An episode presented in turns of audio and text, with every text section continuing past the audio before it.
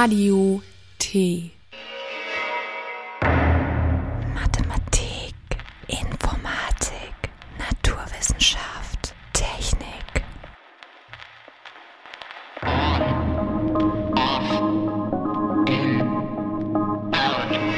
spread, combine, quiet, loud. Mintoskop. Wissenschaft und Technik aus Chemnitz und der Welt.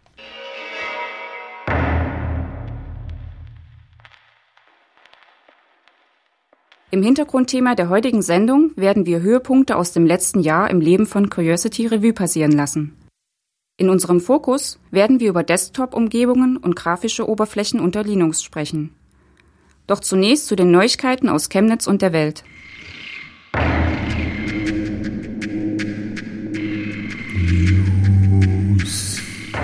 Neuigkeiten aus Wissenschaft und Technik. Quantenmechanik statt klassischer Physik.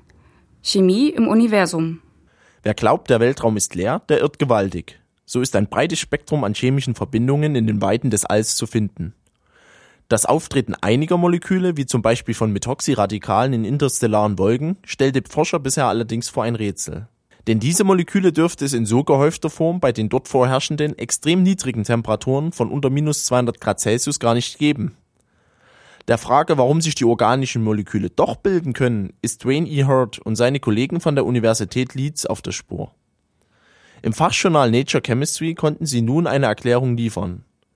Die Antwort liegt in der Quantenmechanik, so Hurt gegenüber der Zeitschrift Welt der Physik. Das für die Bildung von Methoxyradikalen notwendige, häufig vorkommende Methanol findet mit den Hydroxyradikalen im Weltraum einen geeigneten Reaktionspartner.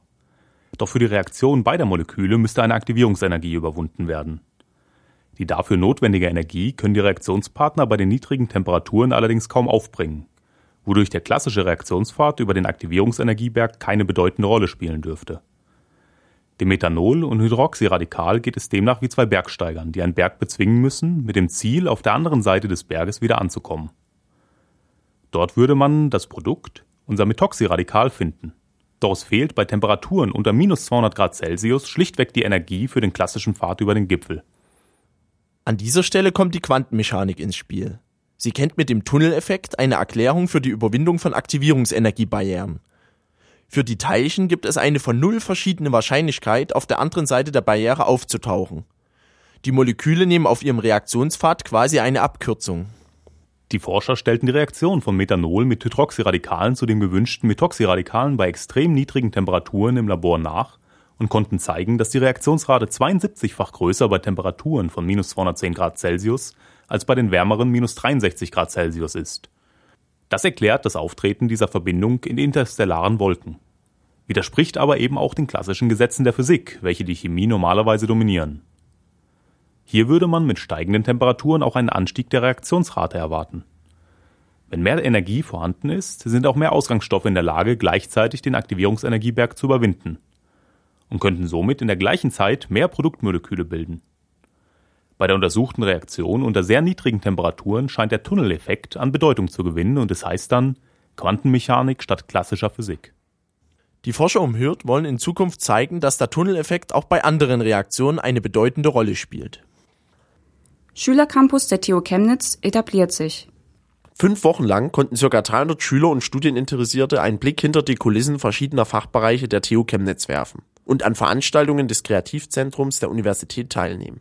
Die Fachbereiche Maschinenbau, Physik, Chemie, Informatik und Elektrotechnik Informationstechnik luden zu Mitmachexperimenten ein, um den Forscherdrang auch in den Sommerferien nicht einrosten zu lassen. Nebenbei boten sich am Rande vielfältige Gelegenheiten, mit Studierenden und wissenschaftlichen Mitarbeitern ins Gespräch zu kommen. So konnte man sich im Arbeitskreis Technische Chemie über eine kleine Versuchsanlage zur Rückgewinnung chemischer Grundchemikalien aus Kunststoffabfällen mithilfe der sogenannten Thermoanalyse informieren und Fragen direkt an die forschende Promotionsstudentin richten. Solche kleinen Führungen wurden durch viele Selbstmachexperimente in den verschiedenen Fakultäten abgerundet. Zur Abschlussveranstaltung am 15.08.2013 im neuen Hörsaalgebäude an der Reichenhainer Straße kamen ungefähr 50 interessierte Zuhörer zum Experimentalvortrag des Instituts für Physik. Hier bot sich abermals die Gelegenheit, mit den einzelnen Veranstaltern aus allen Fachbereichen ins Gespräch zu kommen. Auch an die kleinsten Besucher wurde mit altersgerechten Experimenten gedacht.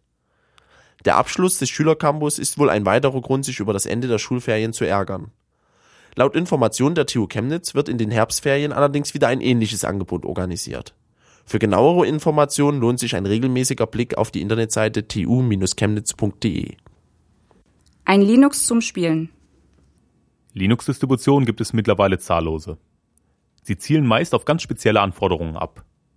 Manche von ihnen konzentrieren sich eher auf die Serverwelt und möchten ein möglichst stabiles Betriebssystem zusammenstellen, das auch in hochverteilten Anwendungen sicher und zuverlässig betrieben werden kann.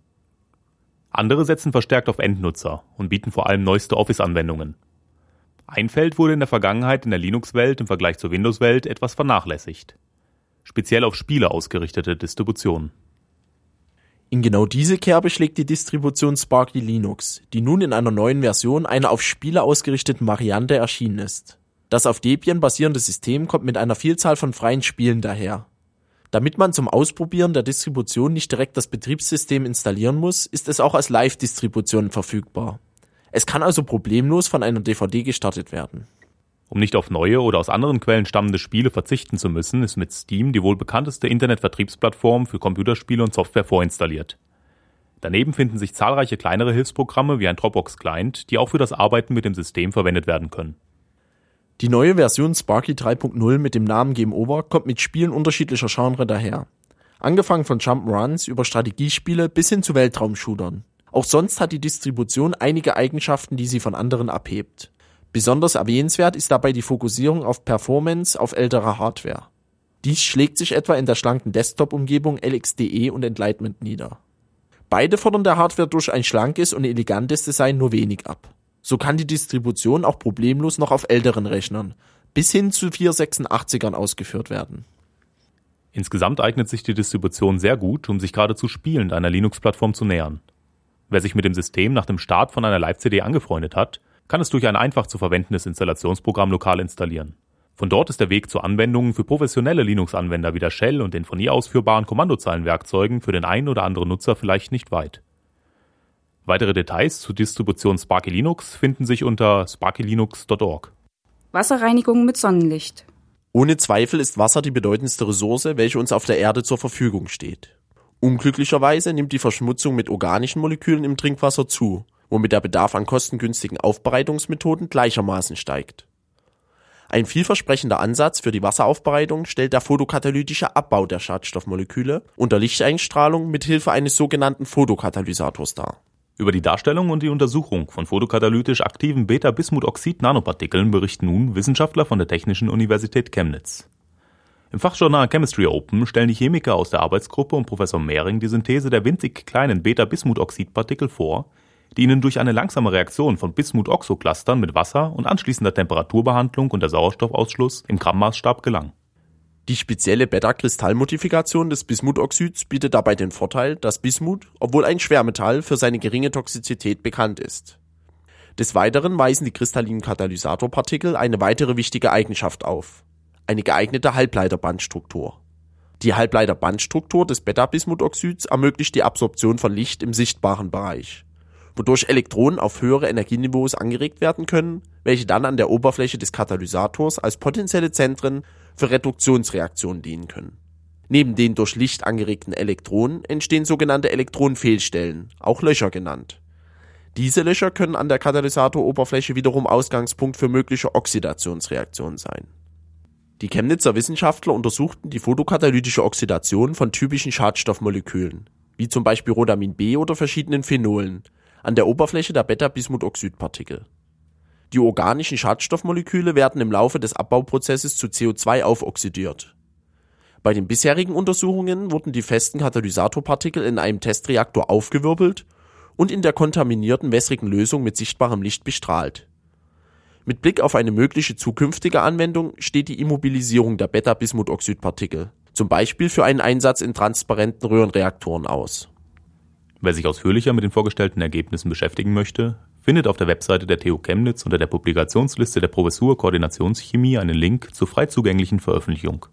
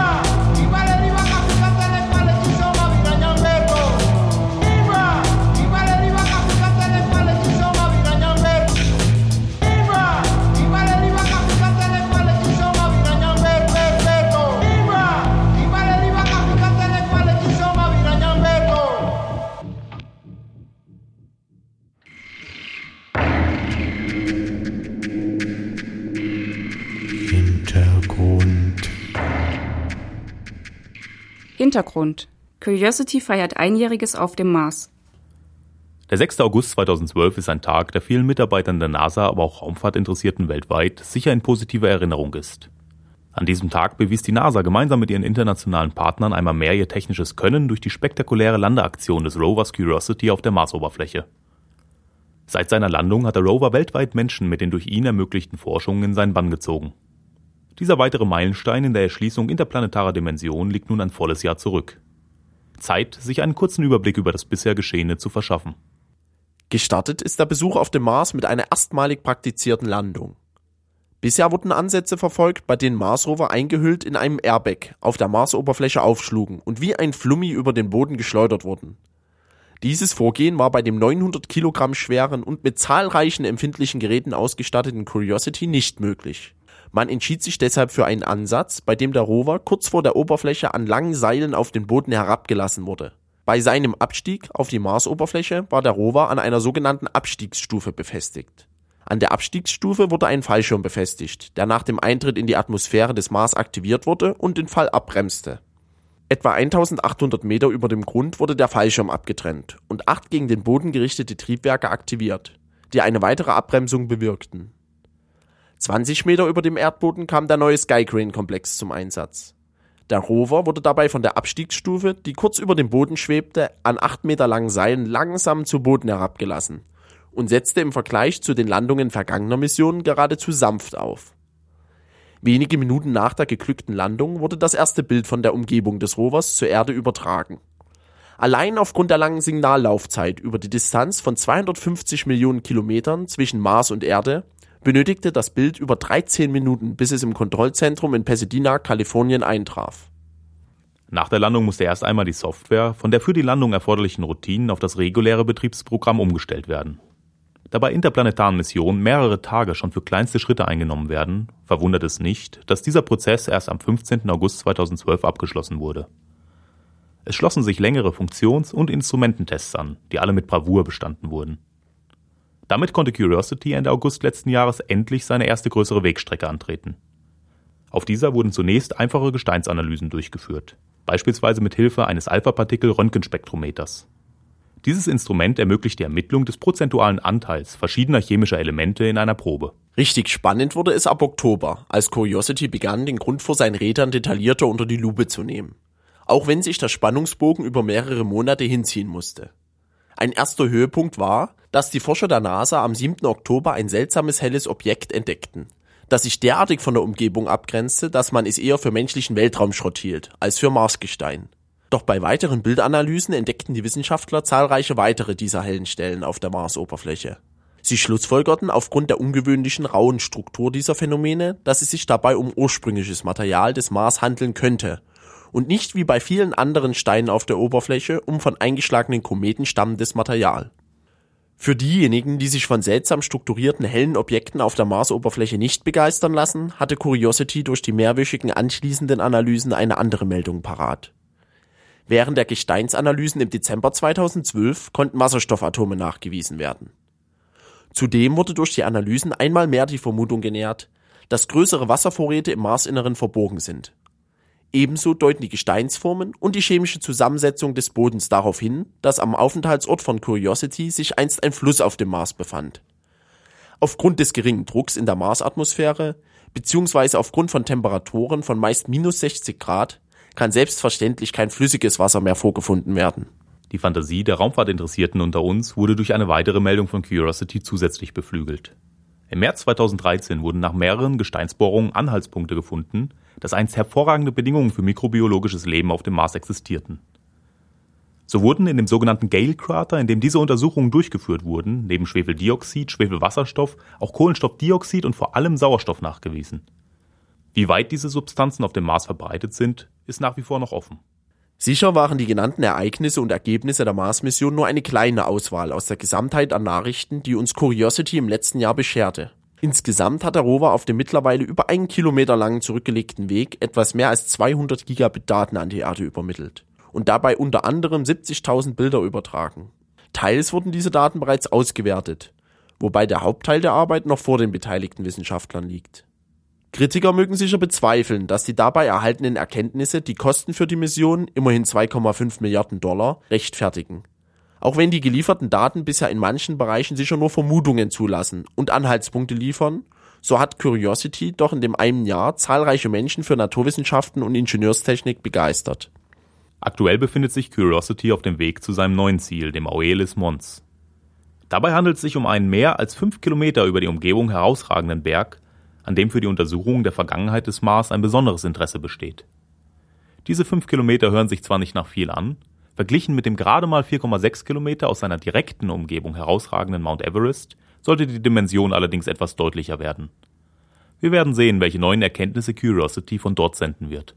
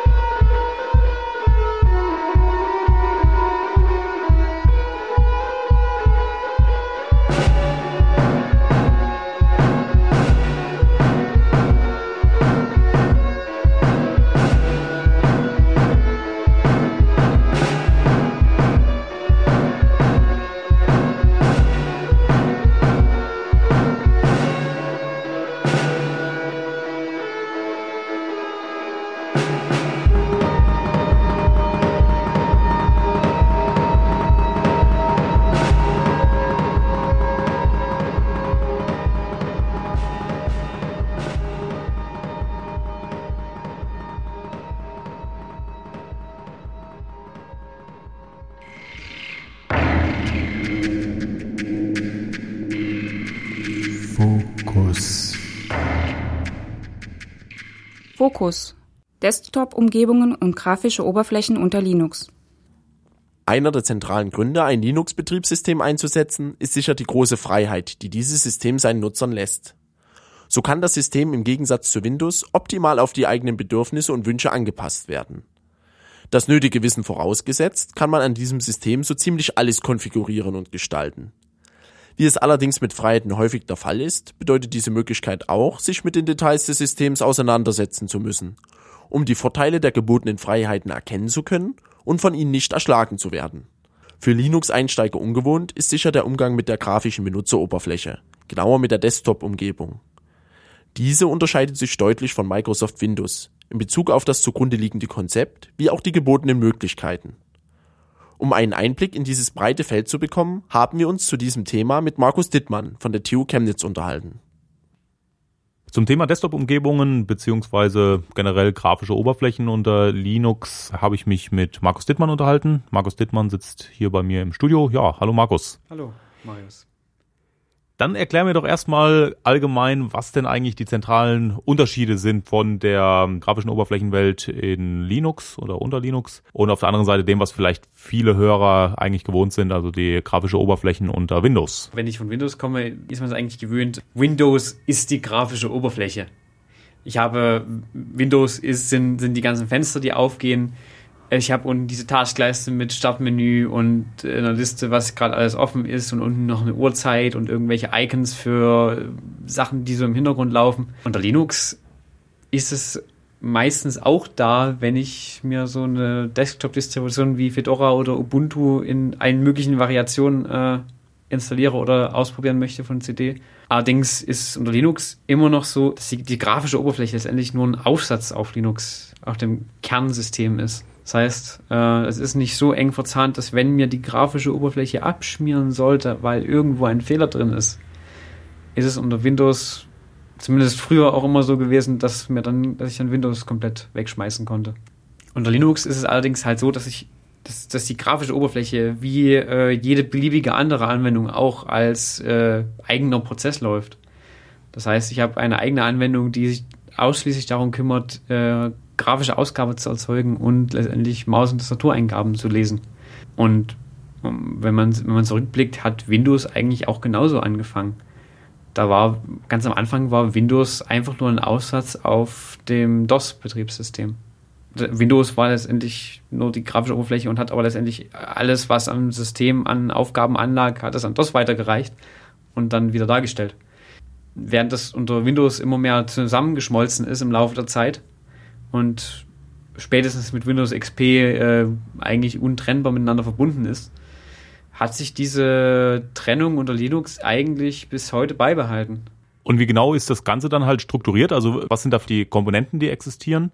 Auf der einen Seite, was für Aufgaben äh, erfüllen diese einzelnen Komponenten und wie sind die irgendwie ja, miteinander verzahnt und verdrahtet, so dass man das sieht, was man da sehen sollte, also eine schöne grafische Oberfläche, mit der man halt arbeiten kann.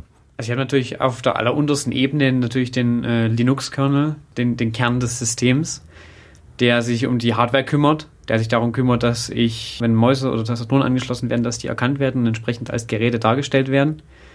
Sowie auch die Grafikkarte initialisiert und entsprechend die Modi, die Grafikmodi setzt. Und mehr macht der Kernel nicht, bietet allerdings Schnittstellen nach außen hin an, die ich ansprechen kann und darauf setzt der sogenannte X-Server auf, das im Grunde ein Server ist, der sich, wie schon erwähnt, das ist dieses Programm, was sich darum kümmert, die äh, Benutzereingaben zu bekommen, auszuwerten, an die entsprechenden grafischen Programme weiterzugeben. Der X-Server kümmert sich aber selbst wiederum nicht um das Management der Fenster. Dafür gibt es wieder extra Programme, die dann mit dem X-Server kommunizieren. Und die letztendlich die Anwendungsprogramme, wie zum Beispiel ein Media Player oder ein Webbrowser oder ein Dateimanager oder was auch immer ich alles, Bildbearbeitungsprogramm, alles, was ich grafisch da haben will, ist letztendlich äh, kommuniziert mit dem X-Server, um zu sagen, okay, ich möchte diesen Bereich des Bildschirms haben und möchte wissen, wenn, ein, wenn sich die Maus bewegt oder jemand auf einen bestimmten Bereich klickt, oder auf einen bestimmten Button klickt und, und entsprechend Änderungen darstellen, dass zum Beispiel irgendwas umgefärbt wird, dass irgendwo Text angezeigt wird. Darum kümmert sich letztendlich der X-Server wieder. Diese entsprechenden einfachen Befehle dann letztendlich in Grafikausgabe umgesetzt werden. Was muss denn eigentlich bei, dem, bei den Fenstern verwaltet werden? Also warum heißt dieser Fenstermanager Fenstermanager? Also der X-Server kennt in dem Sinne eigentlich nur einen rechteckigen Bereich, der den Bildschirm repräsentiert und darunter immer nur rechteckige Bereiche, die die entsprechenden Fenster repräsentieren. Und das ist hierarchisch geschachtelt. Das heißt, ich kann innerhalb von Fenstern wieder Fenster haben. Das klingt natürlich jetzt ein bisschen etwas sehr abstrakt und nicht besonders greifbar, aber ich würde es mal versuchen, an einem Beispiel zu illustrieren. Wenn ich jetzt zum Beispiel einen Dateimanager habe, habe ich erstmal das Fenster, was mir einen, den Blick auf einen bestimmten Ordner anzeigt. Dann habe ich aber wiederum äh, einzelne Komponenten, die der mir zeigt. Zum Beispiel oben habe ich die Menüleiste mit Datei und Bearbeiten und Einstellungen und noch eine Hilfefunktion oder sowas vielleicht an der linken Seite noch eine Spalte, wo mir der Verzeichnisbaum aufgezeigt ist und rechts daneben nochmal einen größeren Bereich, wo mir der aktuelle Ordnerinhalt angezeigt wird. Und vielleicht unten drunter noch eine kleine Statusleiste, um mir aktuelle Informationen anzuzeigen über das, zum Beispiel das Element, was ich gerade angezeigt habe. Oder einen Tooltip an einem Cursor oder einem Zeiger. Jeweils diese Einzelkomponenten würden dann als Unterfenster repräsentiert wovon ja aber dann wiederum X nichts wissen muss, weil der muss nur wissen, okay, ich habe das und das ist so äh, unterteilt und muss mich dann darum kümmern, dass ich die Maus entsprechend an die entsprechenden Fenster durchgebe, je nachdem, wo der Nutzer gerade drüber ist oder drauf geklickt hat. Und das heißt also, um diesen Teil kümmert sich dann der Window Manager. Genau, der Window Manager kümmert sich darum, dass wenn Fenster angelegt werden, dass dann darum zum Beispiel ein bisschen Dekoration gezeichnet wird, dass ich oben eine Leiste habe, mit der ich das Fenster durch die Gegend ziehen kann dass ich Schaltflächen habe, um es zum Beispiel zu minimieren, zu maximieren oder zu schließen. Oder halt unten zum Beispiel an, an, den, an den Ecken des Fensters irgendwie noch kleine Griffe habe, mit denen ich es äh, vergrößern oder verkleinern kann. Okay, das heißt erstmal ähm, haben wir jetzt ein bisschen was an Vokabular festgelegt. Also wir haben jetzt gesagt, okay, bei Linux ist es so, ähm, wir haben den Kernel, der kümmert sich natürlich erstmal um ganz rudimentäre Sachen, der hat irgendwie ähm, die Geräte ähm, unter seiner Verwaltung, ähm, so dass man dann halt irgendwo Eingaben von der Tastatur entgegennehmen kann, von der Maus beziehungsweise Ausgaben auf dem Bildschirm machen kann. Wir haben halt den X-Server, der ein Softwareprogramm einfach darstellt, der Funktionalitäten des Linux-Kernels verwendet, um dann ja, generelle Zeichenroutinen durchführen zu können. Darauf aufsetzend wiederum haben wir den Window Manager der sich dann darum kümmert, dass es überhaupt sowas gibt wie halt Fenster, Fensterverwaltung, dass wir halt letztendlich ein bisschen höhere Abstraktion ähm, in diesem System haben und darauf aufsetzen kann ich dann entsprechend eine Desktop-Umgebung schaffen. Richtig. Was ist denn dann letztendlich diese Desktop-Umgebung, über die wir jetzt reden wollen? Also wo kommt die hier ins Spiel? Also Desktop-Umgebungen sind letztendlich das, was ich als Nutzer vom PC eigentlich sehe. Wenn ich jetzt nicht gerade den, mir das Vergnügen mache und in der Kommandozeile arbeite. Deswegen sind halt das, was, womit ich als Benutzer interagiere in der Regel. Da würde ich gleich mal wieder den Vergleich zu Windows ziehen. Ich, das ist nicht ein großer Block aus irgendwas, sondern das sind verschiedene Komponenten, die da reinspielen. Unter Windows habe ich dann zum Beispiel diesen Desktop, wo verschiedene Symbole drauf sind, wo ich mir äh, Verknüpfungen anlegen kann, wo ich sehe, wenn jetzt, wo ich jetzt zum Beispiel einen Arbeitsplatz habe, einen Papierkorb und verschiedene andere Symbole, die zum Beispiel bestimmte Anwendungen starten. Das wäre ein Teil davon. Also der Hintergrund plus die Symbole. Ähm, dann habe ich unten die Taskleiste, die auch wieder verschiedene Funktionen hat. Ich habe unten das Startmenü, aus dem ich Anwendungen kategorisiert habe und wenn die Anwendungen starten kann. Ich habe eine Liste an Fenstern, die aktuell aktiv sind. Ich habe die Möglichkeit, Anwendungen zu starten. Und ich habe vielleicht noch eine Anzeige für Uhrzeit und Datum und noch kleinere Symbole für Prozesse, die im Hintergrund laufen, wie zum Beispiel Netzwerkverbindungen, Lautstärke und von mir aus noch irgendwelche ICQ oder Instant Messaging Sachen, die so im Hintergrund laufen und sich nur melden, wenn irgendwas passiert. Und genau diese Komponenten habe ich unter Linux auch. Nur, dass ich unter Linux äh, weder, ist weder ein Vor- noch ein Nachteil, ist einfach nur ein Unterschied habe, dass diese Komponenten nicht so eng miteinander verbunden sind wie unter Windows. Das heißt, ich habe eventuell tatsächlich, wie, wie, gesagt, nur diesen Window Manager, der sich nur darum kümmert, die Fenster äh, zu verwalten und darum ein bisschen was zu zeichnen, damit ich die mit denen interagieren kann. Ich habe eventuell eine eigene Taskleiste, wo ich mir eigene Menüs erstellen kann oder wo ich auch diese Datumsanzeige habe, was auch wieder als eigenes Programm realisiert ist. Und von mir aus eine Fensterliste oder etwas, um, um Arbeitsflächen umzuschalten. Und vielleicht letztendlich auch noch andere Widgets, wie zum Beispiel, dass ich mir irgendwie so eine kleine Uhr auf dem Desktop anzeigen lassen kann oder irgendwelche Augen, die meinen Mauszeiger hinterher gucken. Sowas in der Richtung. Was gibt's denn da eigentlich für verschiedene Wahlalternativen? Also was sind ja, verbreitete Desktop-Umgebungen, ähm, die man häufiger mal bei einer Linux-Distribution vorfindet oder wenn man jetzt ein x-beliebiges Linux hernimmt? Was sind da typischerweise eben ähm, die Umgebungen, mit denen man zu tun haben wird? Also wenn ich jetzt mal wieder aus Anwendersicht komme, kann man ja sagen, ich habe mir zum Beispiel Ubuntu installiert, dann habe ich zum Beispiel diesen Unity Desktop. Ähm, wenn ich SUSE benutze, habe ich höchstwahrscheinlich einen KDE-Desktop und wenn ich, sage ich mal, ein aktuelles Fedora als drittes, sag mal, drittes großes äh, Desktop-Linux benutze, habe ich dann eine, habe ich dann eine GNOME-Umgebung und weiß das vielleicht als Anwender selbst noch gar nicht. Und letztendlich diese drei realisieren letztendlich die Komponenten, die verschiedenen Komponenten, die gerade erwähnt wurden und unterscheiden sich letztendlich darin, worauf die, was die nutzen, um diese ganzen Funktionalitäten umzusetzen. Da gibt es verschiedene Frameworks, verschiedene Fundamente und teilweise auch unterschiedliche Konzepte, unterschiedliche Ideen, wie diese Sachen, die ich darstellen möchte, die ich äh, dem Benutzer zur Verfügung stellen möchte, wie, wie das auszusehen hat, wie das, sich das zu verhalten hat.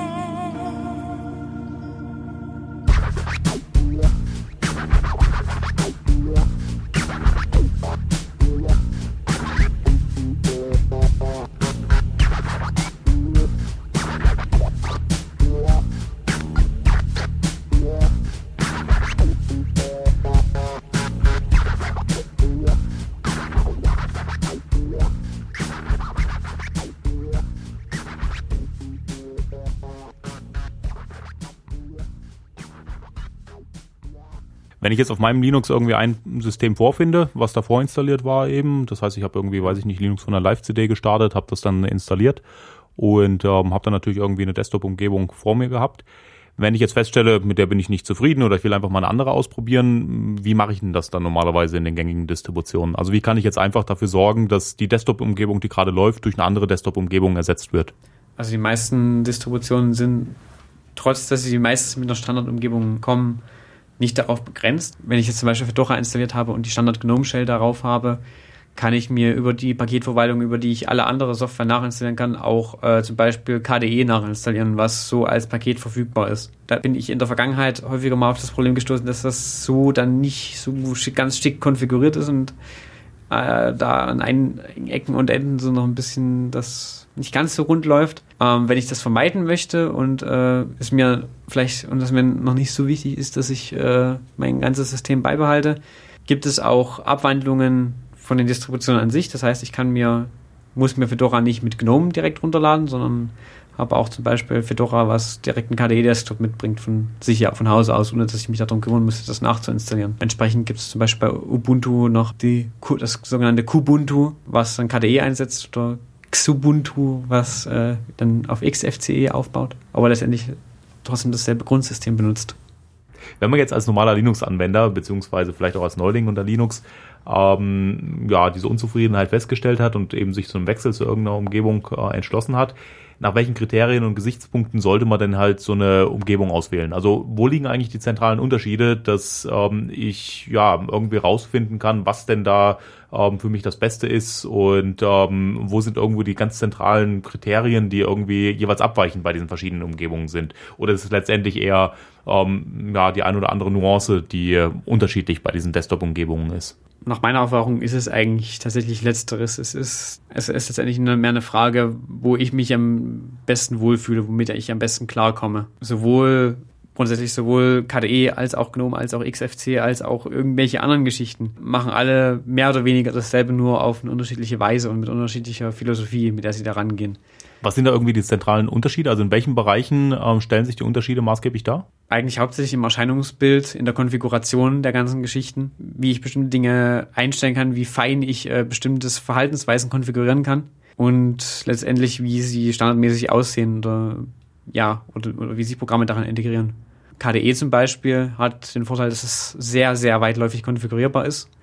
Vom, von der Standardoptik her, also dem, was ich normalerweise kriege, wenn ich es rein installiere, sich sehr klassisch anfühlt. Also ich habe eine Taskleiste mit einem Menübutton und einer Anzeige, welche Fenster ich da habe und einem kleinen Tray und Uhrzeitanzeige, sowie ein Desktop mit Icons drauf und halt Fenster. Ja, die nehmen sich jetzt nicht wirklich was. GNOME dagegen tendiert mehr dazu, dem Nutzer weniger Möglichkeiten zur Konfiguration zu geben. Die Sache, die, die ganze Oberfläche sehr einfach und sehr klar definiert zu halten.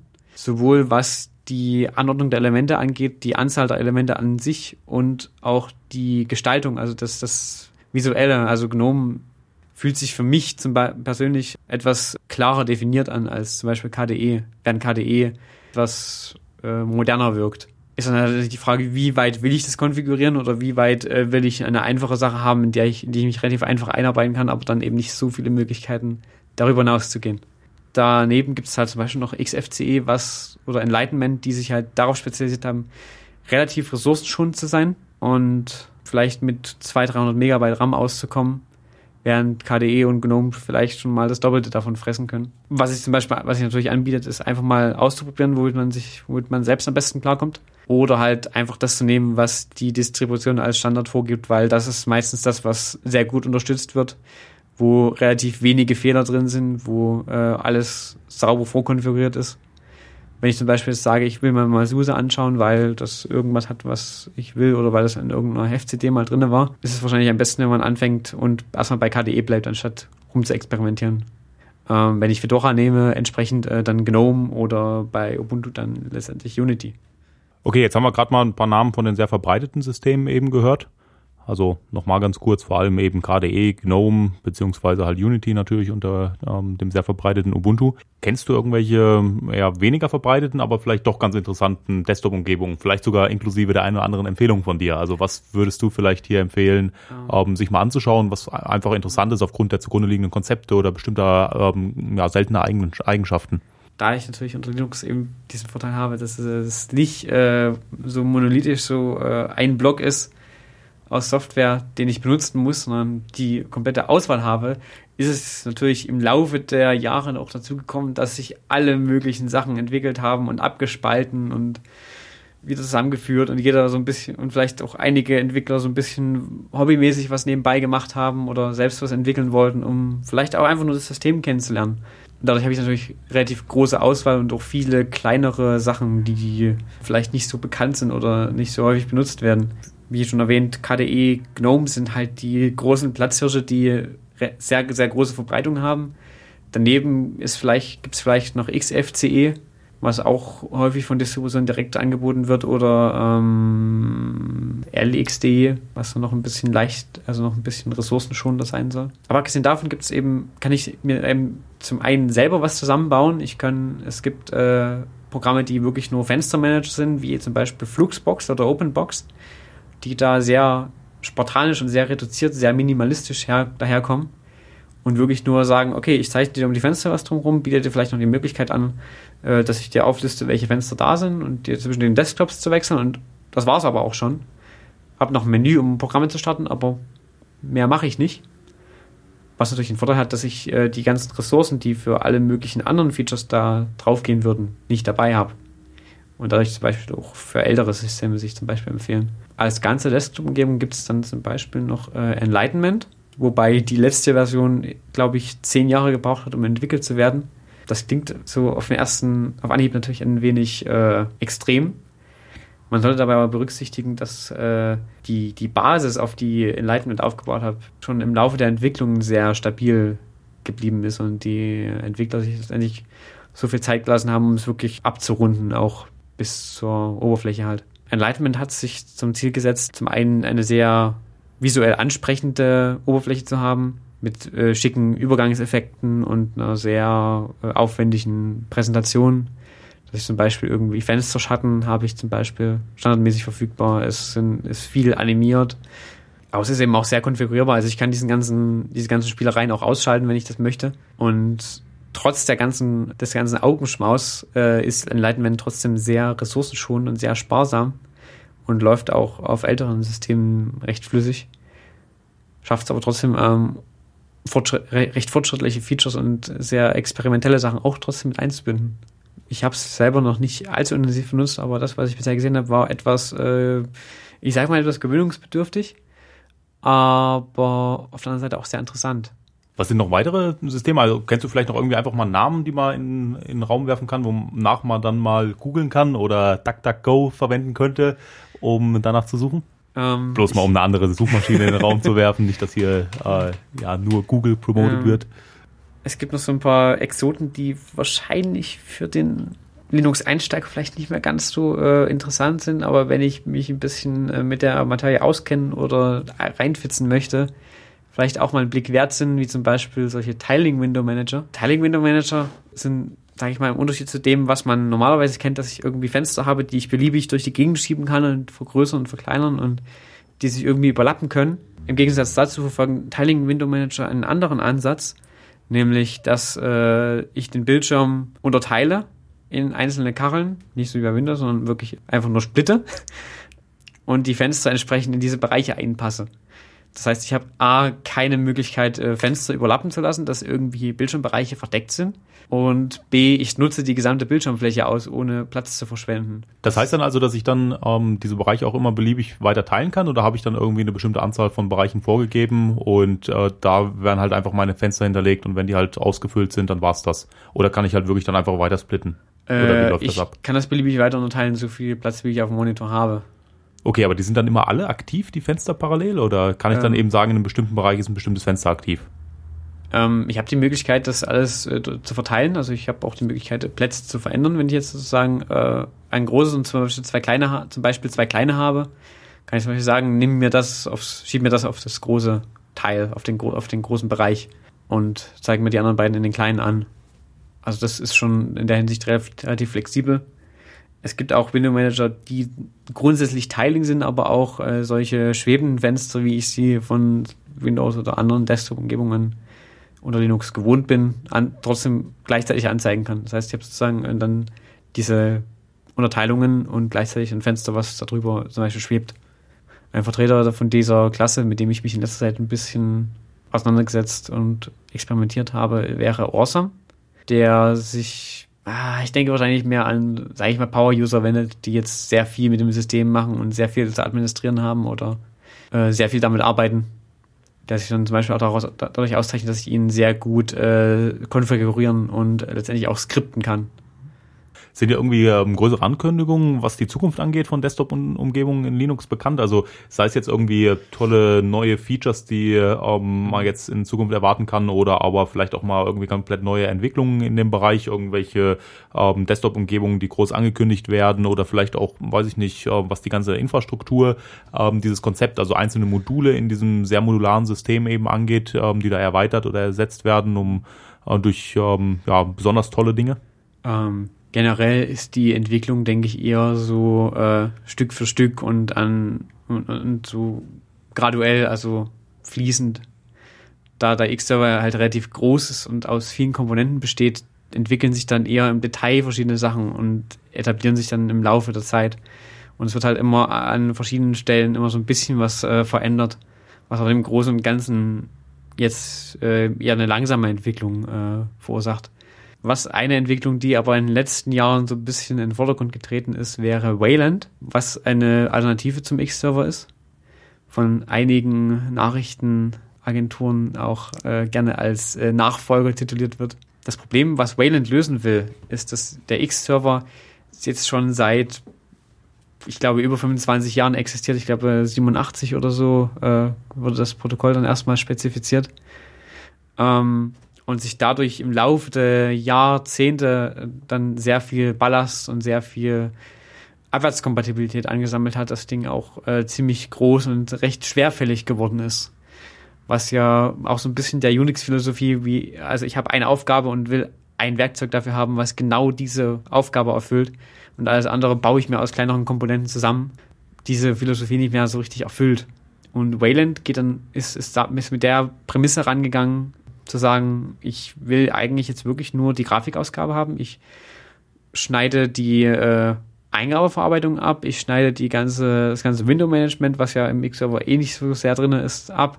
Ich schneide die Netzwerkfunktionalität ab, da ich ja in X auch die Möglichkeit habe, dass diese Daten äh, übers Netzwerk zu übertragen und mir zum Beispiel auf einem anderen Rechner die Eingabe und Ausgabe anzeigen zu lassen, während ich das Programm selbst auf einem anderen Rechner ausführe.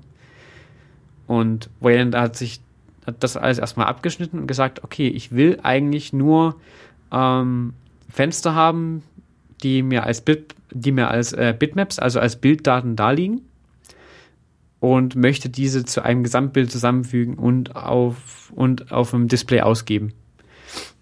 Und genau diese einzelne Kernfunktionalität hat sich Wayland zur Aufgabe gemacht und nicht mehr und nicht weniger. Ähm, das Zeichnen über, sollen dann Toolkits übernehmen, wie es im Moment auch schon da ist, zum Beispiel Qt oder GTK oder irgendwelche anderen Geschichten. Das Management sollen weiterhin Fenstermanager übernehmen, die dann sich auch für das Zusammenfügen und Überblenden, zum Beispiel für Schatteneffekte oder sowas, äh, verantwortlich sind. Und äh, die Eingabeverarbeitung dazu, darum sollen sich bitte schön auch die Toolkits kümmern. Also ich will wirklich nur eine Anwendung haben, die Grafik macht, die mir Fenster zusammenfügt das kann, führt natürlich dazu, dass ich äh, die Abwärtskompatibilität zu X nicht mehr äh, da habe. Dass alle Anwendungen, die jetzt, sage ich mal, darauf programmiert wurden, mit X zusammenzuarbeiten, da nicht mehr funktionieren.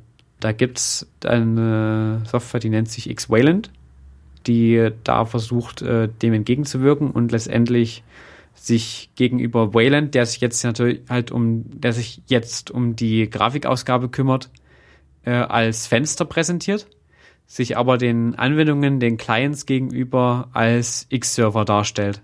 Das heißt, ich kann sozusagen meinen Client über X-Wayland dann letztendlich auch wieder auf Wayland laufen lassen. Ja, Markus, Danke für die Übersicht halt den Desktop-Umgebungen, dass du einfach mal aufgeschlüsselt hast, aus was so äh, ja, eine grafische Oberfläche bei Linux eigentlich besteht und wo die Unterschiede zu Windows sind. Und auf der anderen Seite, dass du einfach ein paar Alternativen da diskutiert hast und auch durchaus das eine oder andere nochmal zum Ausblick gesagt hast. Ähm, klar, da wurde es dann durchaus ein bisschen technischer, aber ähm, ich denke auch daran gibt es durchaus unter unseren Hörern Interesse. Danke sehr für das Interview, Markus. Bitteschön. Danke für die Einladung.